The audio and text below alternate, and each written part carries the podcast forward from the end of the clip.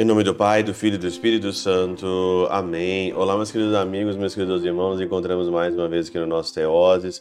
Viva de Coriezo, Percor Maria, nesse domingo. Hoje, aí, o nosso segundo domingo da quaresma, nesse dia 13 de março de 2022. Hoje é aí o domingo da transfiguração do Senhor. Semana passada nós estávamos aqui meditamos sobre as tentações de Jesus no deserto e hoje então o Senhor ele apresenta ou a igreja apresenta para nós a transfiguração do Senhor. E por que isso? Ela apresenta porque eu tenho certeza, não sei na tua vida, mas sempre a primeira semana da quaresma é uma das semanas mais difíceis que tem. Porque você é, se propõe a fazer várias coisas, você se propôs a ficar sem isso, sem aquilo, você se motivou na semana passada, né, antes aí da quarta-feira de cinza, para fazer muitas coisas, rezar mais, rezar o rosário, é, ler mais, e aí acontece um caos na tua vida, acontece tudo diferente. Aí então o Senhor coloca o livro, ou coloca aqui a, a, a perícope, o ícone da transfiguração no segundo domingo da quaresma, para te consolar que depois da cruz vem a glória. Antes desse capítulo 9, se você pega aqui um pouquinho antes em Lucas, né? Quem está fazendo o estudo da Bíblia comigo sabe muito bem, sempre tem um contexto antes da perícope e depois da perícope, mas o que mais dá significado é o que vem antes. E antes aqui, Jesus ele anunciou a sua paixão e morte. Os discípulos ficaram ali chocados, não sabiam o que queria acontecer, o que, que é isso, o Senhor vai morrer, o Senhor vai partir. Então, o Senhor tinha que mostrar algo, tinha que dar uma prova, catequeticamente, que depois da cruz vem a glória. E aí então ele chama a parte Pedro, Tiago e João, sobe a uma alta montanha e lá ele se transfigura. Transfigura. Por isso que o salmo de hoje vai dizer, né? O Senhor é minha luz e salvação. De quem eu terei medo? O Senhor se transfigurou. O Senhor se transfigurou totalmente. De quem?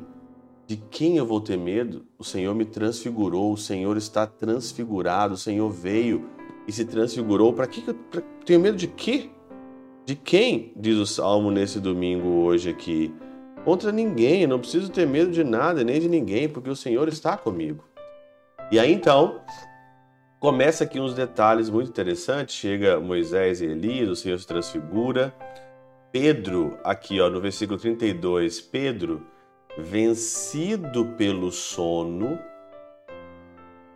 né? Não viu tudo aquilo ali, a, a transfiguração, vencido pelo sono.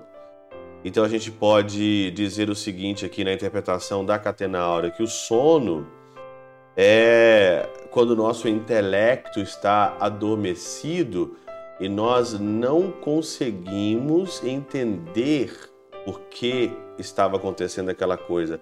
Uma pessoa sonolenta, ela não consegue entender direito. Aqui nós podemos fazer essa interpretação.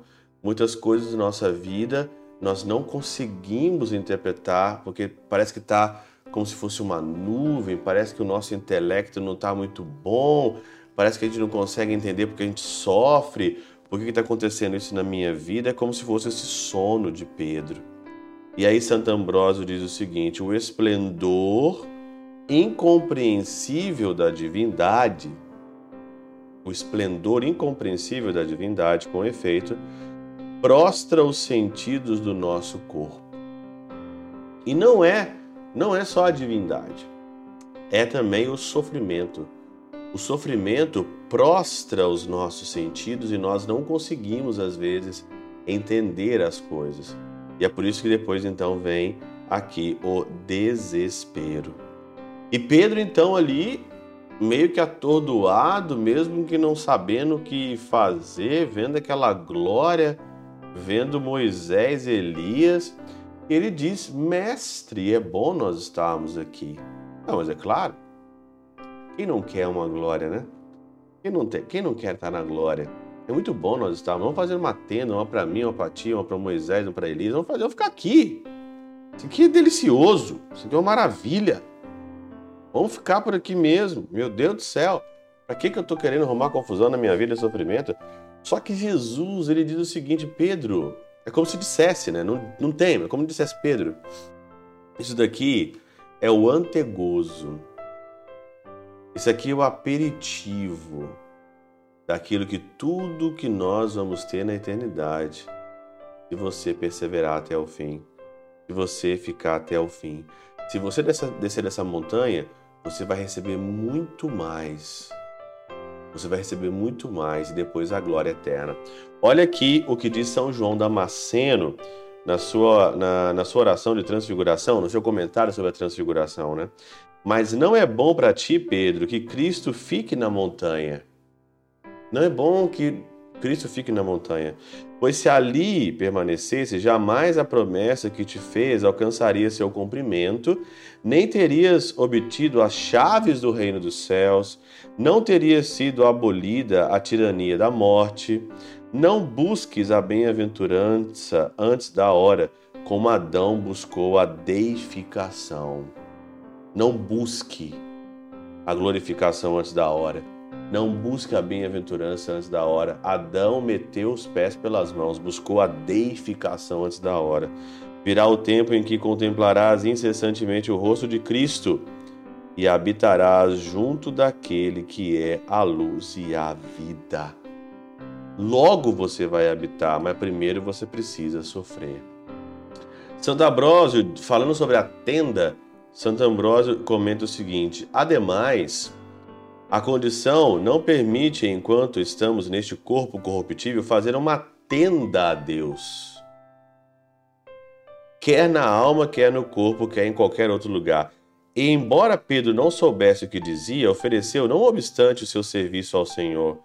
E isso não deve se atribuir a uma petulância impremeditada, mas uma devoção prematura que o cumulava de frutos de piedade, pois sua ignorância era própria de sua condição de homem, sua promessa a própria da sua devoção.